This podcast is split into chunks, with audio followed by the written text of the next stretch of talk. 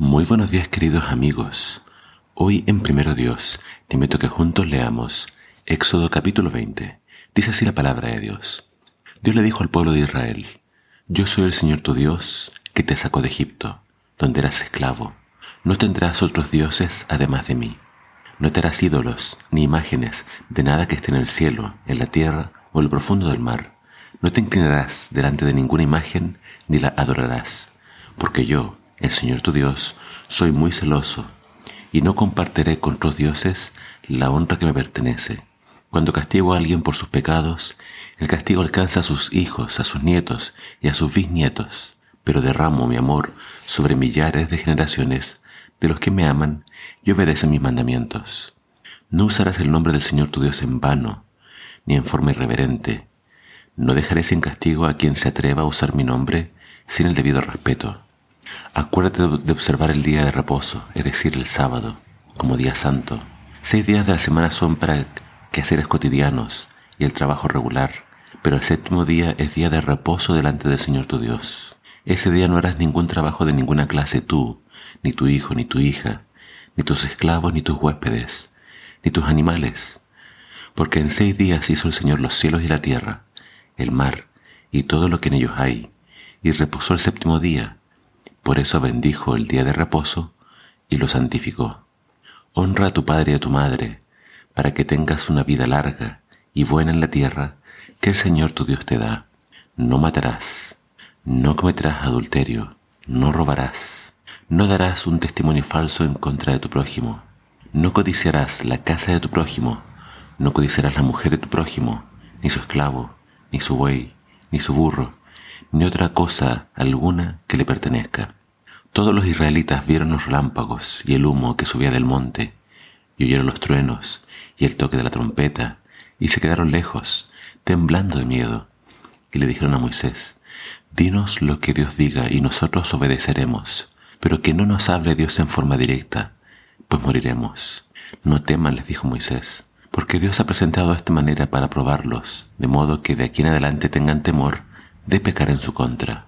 Mientras el pueblo permanecía a una distancia prudente, Moisés volvió a entrar en la nube donde estaba Dios. Estos son los diez mandamientos. Estas son las diez palabras que Dios le entregó a su pueblo. Fíjate que los diez mandamientos, que después vamos a ver que fueron escritos en tablas de piedra por el dedo de Dios, nos expresan la voluntad de Dios, nos expresan el carácter de Dios y lo que Él espera de su pueblo. Fíjate que la motivación para guardar los diez mandamientos, así comienza este discurso, son yo soy el Señor tu Dios que te sacó de la tierra de Egipto. Es decir, la liberación, la redención de parte de Dios tiene que ser la motivación para entrar en un pacto con Él y para yo decidir entonces servirle, obedecerle y andar en sus caminos. Estos diez mandamientos eh, más adelante se dividen en dos, o se resumen en dos. Amar al Señor tu Dios por sobre todas las cosas y amar a tu prójimo como a ti mismo. Pero ese resumen no eh, elimina el todo. Es decir, debemos conocer los mandamientos individualmente y guardarlos. Esa es la base del pacto entre Dios y nosotros. Si yo amo a Dios, no voy a tener otros dioses. Si amo a Dios, no voy a hacer imágenes ni postrarme ante ellas. Si amo a Dios, no voy a tomar su nombre en vano. Y si amo a Dios, voy a respetar el sábado, el día de reposo. Si amo a mi prójimo, honraré a mi padre y a mi madre. Si realmente amo al prójimo, obviamente no lo voy a matar. Si amo al prójimo, voy a también tener cuidado de no cometer adulterio, eh, respetar a mi cónyuge y no estar con otra persona que sea casada. Eh, si amo al prójimo no le voy a tomar sus pertenencias, no voy a robar, ni voy a dar un falso testimonio.